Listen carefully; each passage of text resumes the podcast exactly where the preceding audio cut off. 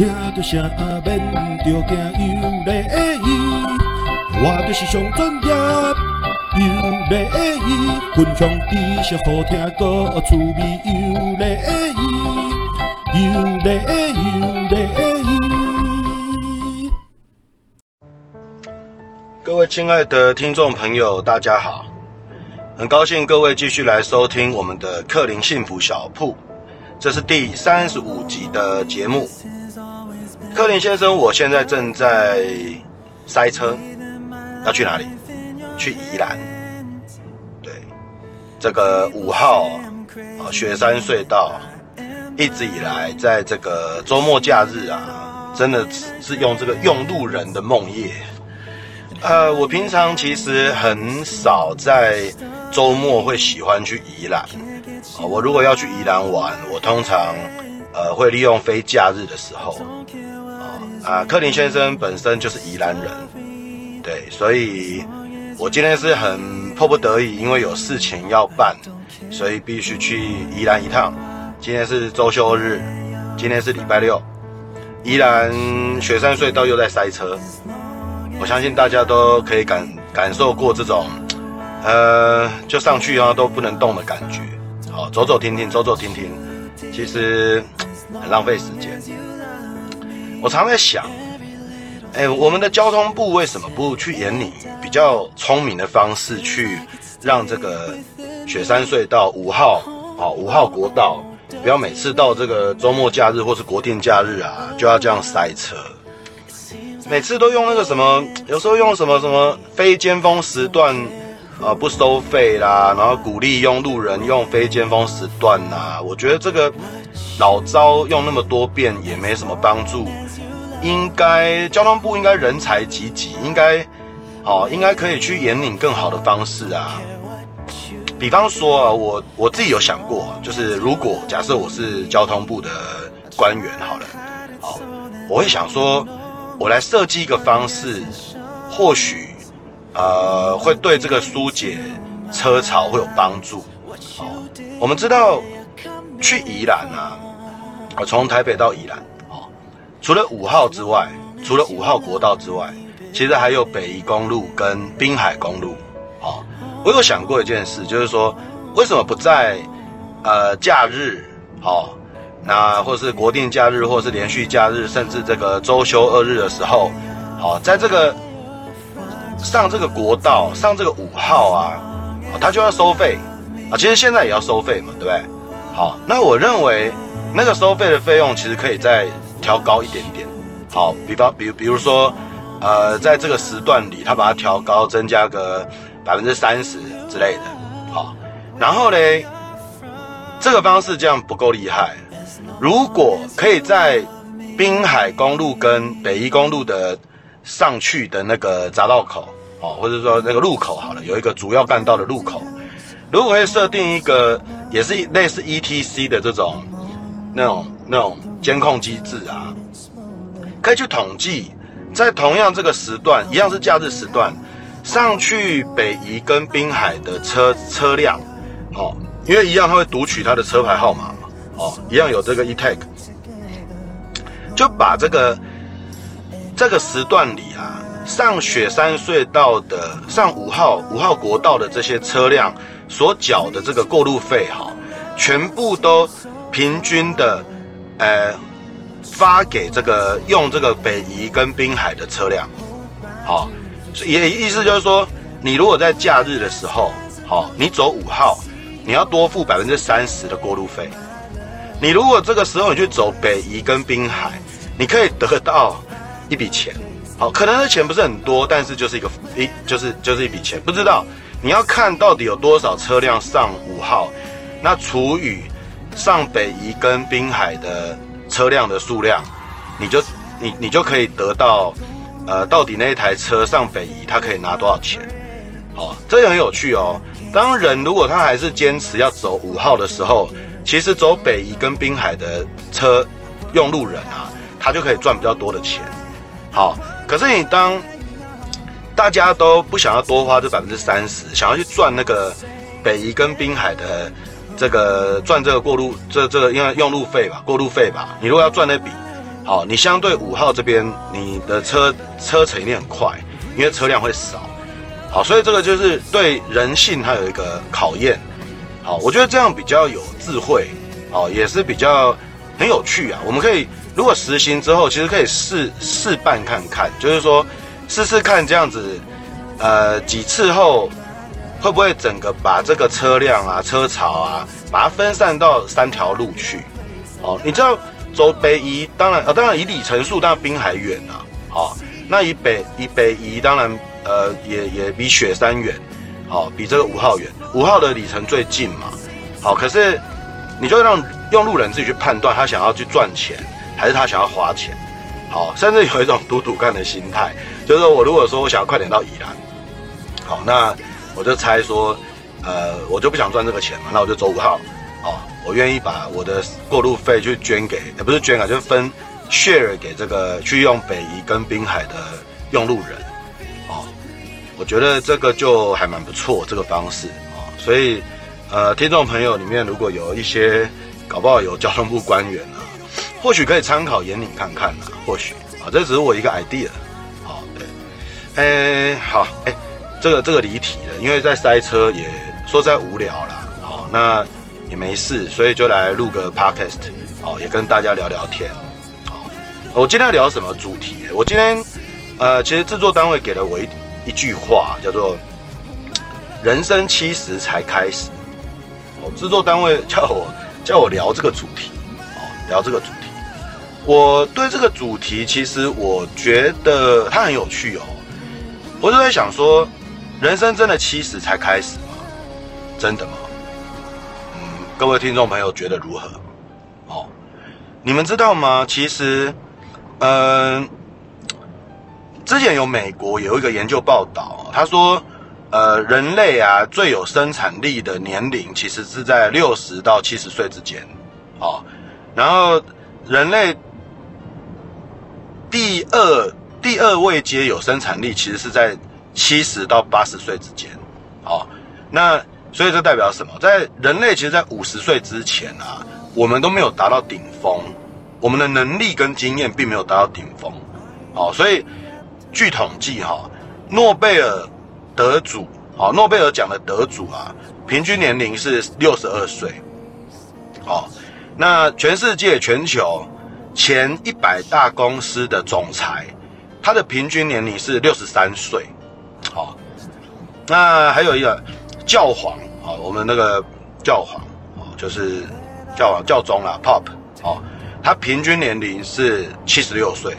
哦。这就代表什么？这就代表说，其实人类在最佳状态、最有生产力、好、最有智慧、最有经验的年龄，其实是在六十到八十岁之间。好，其实是这样子哦。所以古人说啊，人生七十才开始，其实，呃，这句话一点都没错。哦，可是呢，我们应该怎么让自己，呃，七十岁以后啊，甚至六十岁以后，我们可以展现最佳的状态，哦，呃克林先生觉得，呃，有一些有一些 people，，有一些习惯，我觉得我们要先养成，哦，要先养成，啊，首先我觉得你要七十才开始，你一定要有健康的身体嘛，对不对？你要健康身体，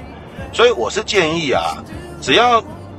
人呐、啊，只要出社会，那呃经济状况还许可，哦，我认为啊，就还过得去。我认为应该差不多在三十五岁以上吧，哈，我觉得应该养成每年固定去做身体检查，哦，也就是健康检查的习惯，你每一年去做一个完整的身体检查，好，可能一年大概要支出可能三四千块，好，甚至上看五千块，整年呐，哈，你做一个完整的，不是那种便宜的，不是那种一般。只是验个血啊什么，就是量身高体重啊视力，不是这一种。好，你就会去专门的健诊中心，或是去一些呃教学医院，或是属立医院。好，他们都有那个专门的健诊中心。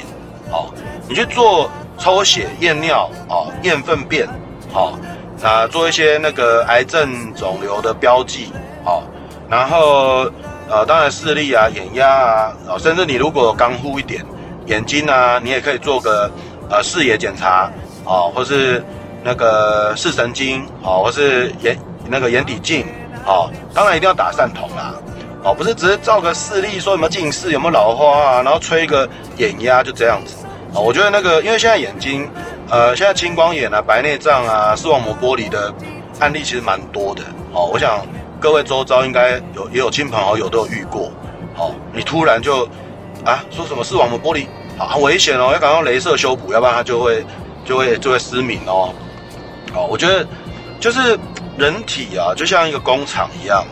哦，你如果在三十五岁以上，你如果都养成每年做健诊，哦，看看你的血脂肪，哦，你的血压，哦，你的尿蛋白，你的血球，血球的那个血红素，血红素的比率啦，血小板的计数啦，哦，血糖啦。哦，三酸甘油脂啊，低密度胆固醇、高密度胆固醇啊，哦，肝功能啊，哦，超音波，哦，这一些你都做一做、照一照。其实每年你会有一份自己的报告，它有点像什么？像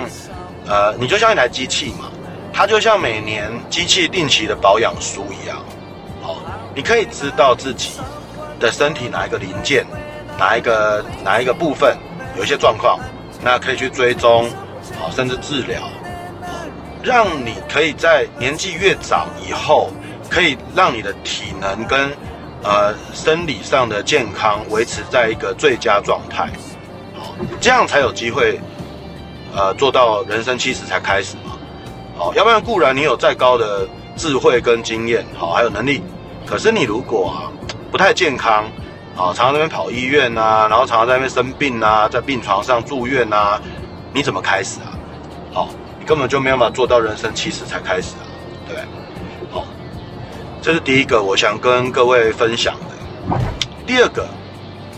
我觉得我最近有跟一个同事在聊天，她是一个妈妈，哦，她前一阵子她的先生啊身体有些状况，哦，身体有些状况，那医生有开药给她吃。那我就问，因为我自己也有类似的经验，我就问我同事说：“哎呀，你知道你你你你先生，你医生给医生给那个你老公开什么药？”他说不知道。哦，没，我说啊，你不是有他不是都会开那个药单吗？上面都写英文那个啊。那我同事就说：“哎，他都没有在看那个哎。”好，啊，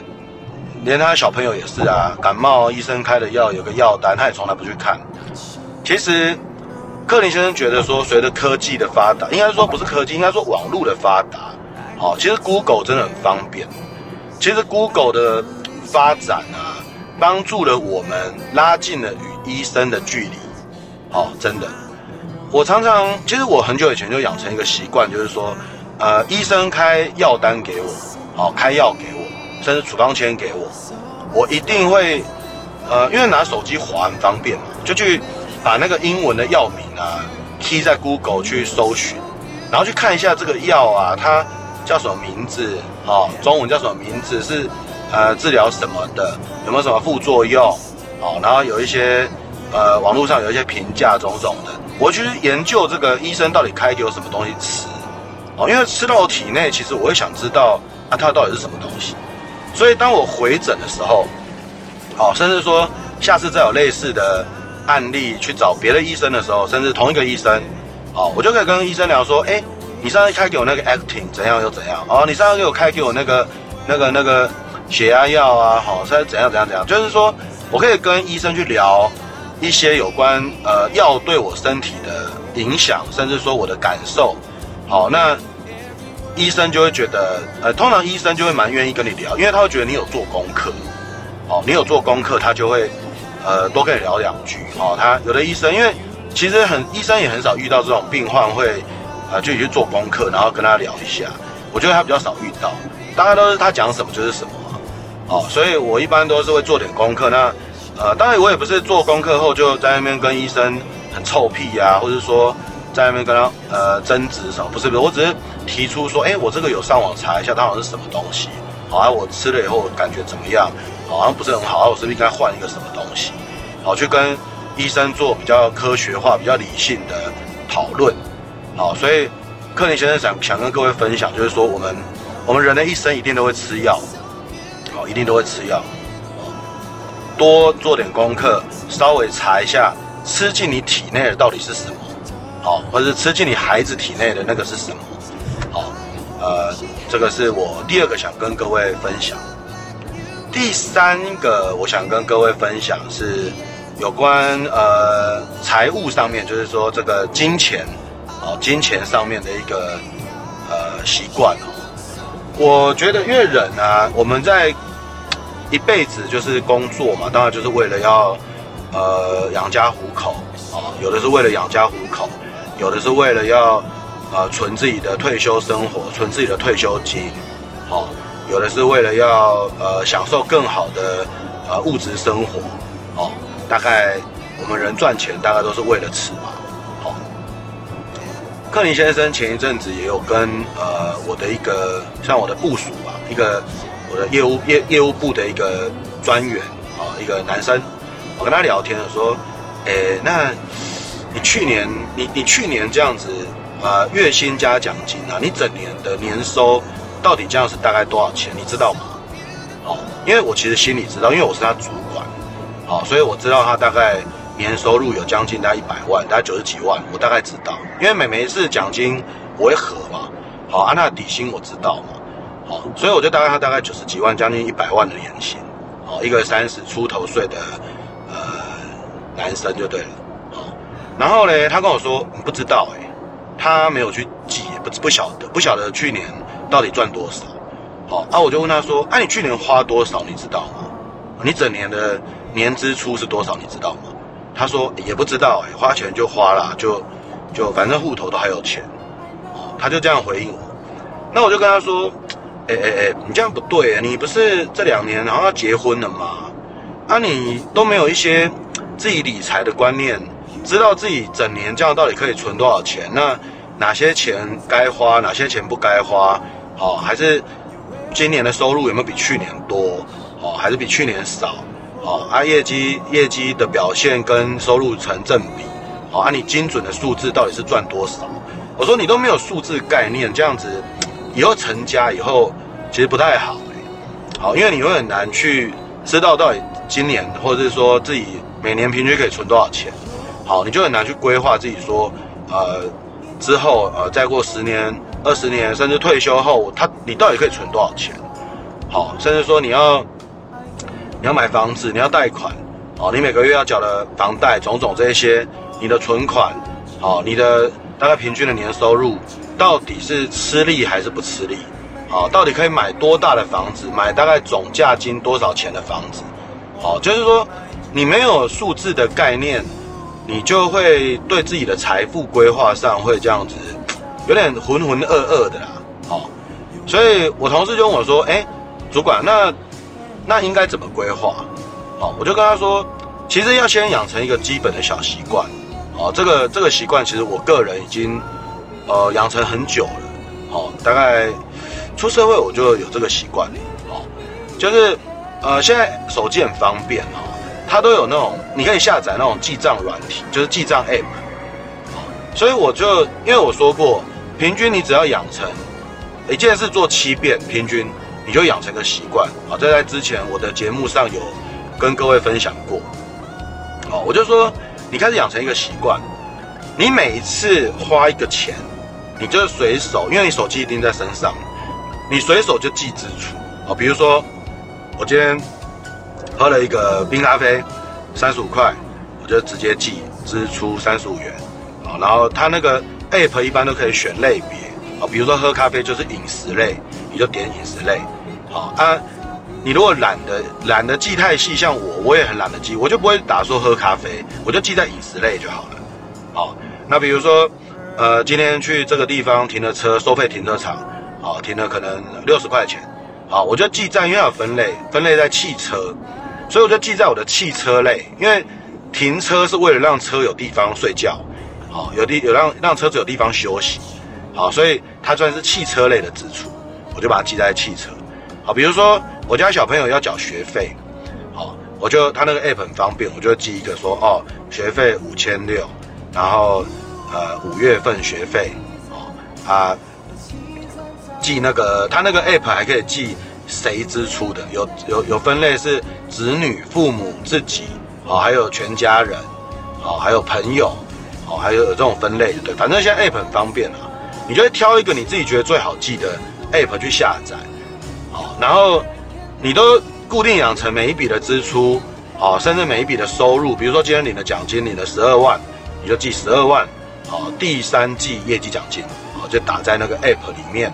好，你就知道说哦。我去年，哦，我现在这个时候的第三季，我拿了十二万，哦，啊，缴了多少二代健保，缴了多少所得税，都把它记进去，就记很清楚。然后现在的 App 为什么你这个你这个记录只是一个有点类似会计人员在做记账的动作，你这只是记账。它 App 有个好处是，它会自己帮你统计，因为它有很多选单，你就可以统计说，诶，我点这个，好，比如说我点二零二二年的年度的。资料啊，它就会有各分类的支出，比如说我饮食，好、去年整年花了，呃，举例来说花了十万块好了，好、那那个娱乐，好、它娱乐类，我整年花了可能三十万，好、那去年整年的，比如说那个薪水，好、每个月的薪水，十二月，比如说按起来啊五十万，啊是六十万，好、就是说它很方便，就是你只要每每天每一笔养成习惯去记录，它 App 就会自己帮你做汇整，哦，你就不用这边计算机按半天，很方便，哦，还有它还会做那种圆饼图的那个比例比例图给你看，哦，你就可以看到说，我饮食话比较多，还是娱乐比较多，还是教育比较多，还是交际应酬比较多，哦，你就知道自己支出比较多在什么部分，然后那在每年的年底啊。当你总结算的时候，你可以去思考一下，说，呃，我是不是在哪个环节可以节省一些，好，甚至说可以去检讨一下，说我是自自己在哪方面的收入上可以再加油一点，好，所以我觉得，这都一点一滴的小习惯去累累累积成你对自己的财务是很有概念的，好，所以，嗯，我只是想讲说啊，很多事都是一点一滴累积，好，养成那个习惯。很重要的是，你一定要一消费就记，而不是整天回家才开始拿发票在那边提啊，干嘛干嘛，就是那个很麻烦，而且你会忘记哦。而且有时候有些东西没有，有些有些支出是没有收据的，你根本记不得。整天那么忙，哪记得今天到底总共哪一些事，就很累。所以养成习惯，在你消费的当下，好，就在比如说我去 Seven 买买买，假设买一包烟好了。我去 seven 买一包烟，柜台人员一拿给我，我接口支付一扫完，我就马上 key 一百一，key 在我的 app 里面。好，那它就会累积，因为按储存就存在你的 app，它就有这个资讯。好，所以这个是克林先生想跟各位分享说，人生其实才开始，我觉得在财务上面，在理财上面，要先学会做这件事情，养成那个习惯，从你年轻的时候就养成习惯。好，当你七十岁的时候，你就知道你自己到底有多少钱。好，而且人是这样，你如果越越有这些数字概念，越知道自己应该如何朝什么方向节省，或朝什么方向去增加收入的话，我觉得，因为你在乎，所以通常你的财富的累积的结果其实不会太差的，哦，才不会浑浑噩噩的。哦，这是有关。呃，财富累积上面，我想要跟各位分享，呃，趁年轻先做。哦，最后嘞，呃，克林先生想说的是，呃，我最近也也前一阵子吧，也前一阵子有跟一个朋友在吃饭。哦，那这个朋友是一个，呃，他今年五十岁啊，五十出头岁，然后事业有成，事业有成。好，那当然他也在专业领域上是很有能力的。那我就跟他聊天说，哎呀，你现在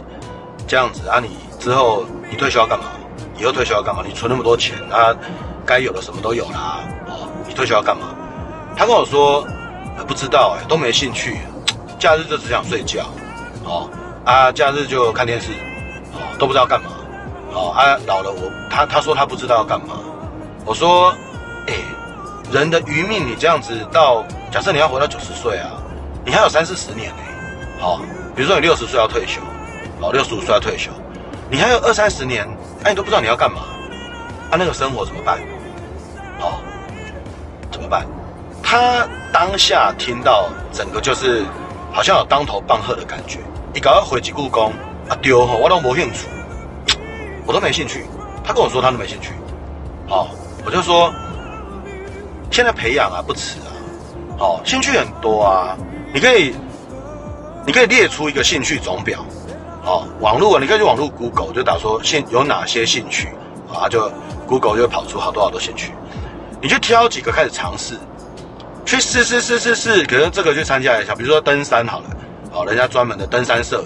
你去登下登个一两次，好，没兴趣就不要，你去体验看看嘛，好，比如说有那个插花课程，你去插插插花看看嘛，哦，女女孩子的话就插，哦，男孩子也可以啊，就是说你去插花花艺，有没有兴趣？玩个一两次，没兴趣就算了。好，比如说有人喜喜欢那个，也有兴趣是那个打垒球，好啊，你可能年轻的时候在打棒球、垒球，好啊，你就去参加人家队嘛，打打看啊，好，看有没有兴趣啊，哦还是打高尔夫，哦，甚至说阅读，哦，还是说泡茶，很多啦，骑自行车、下象棋、打桥牌、打麻将，很多兴趣很多，你先去把兴趣总表列出来。然后，趁你现在可能中年的时候，大家青壮年、中年，你去找时间去尝试一下，尝试一下，去找到自己真的爱的，他说不定就会陪你到你的、你的、你的后半生，就会一直跟你，啊、这个兴趣就一直跟着你，让你的退休生活比较不会那么无聊。所以人是这样，在你年轻的时候、中壮年的时候，可能很忙碌，可是要拨点时间去找寻自己的兴趣。好，先帮自己未来，呃，就是退休生活做一些准备，免得你到时候有钱有闲，可是却不知道自己到底应该，呃，做什么事情，好，那人生相对就会变得很没意义。哦，那我觉得到那个时候应该就是，你会觉得，人家说人生七十才开始，你会觉得说，好像没有哎、人生七十怎么好像走入坟墓嘛？走入什么坟墓？走入，走入这种心灵的坟墓，心灵就觉得好空虚哦，好无聊，然后我们才被冲上。哦，所以这个是克林先生呃，今天聊这个有关人生七十才开始这个主题，想跟各位分享的。哇，半小时，我讲了大概半小时，现在已经离开雪山隧道，一片光明。没车，克里先生准备开始狂飙，哦，直达目的地，哦，一样。今天很开心，大家继续收听我们的克林幸福小铺，好，我们下次再见，拜拜。等等，你该不会是听完就要走了吧？你还没订阅我们哎？什么？你不想订阅？那至少给个五星评分嘛！别走啊，喂，回来啦！分享出去也可以啦，拜托啦！喂。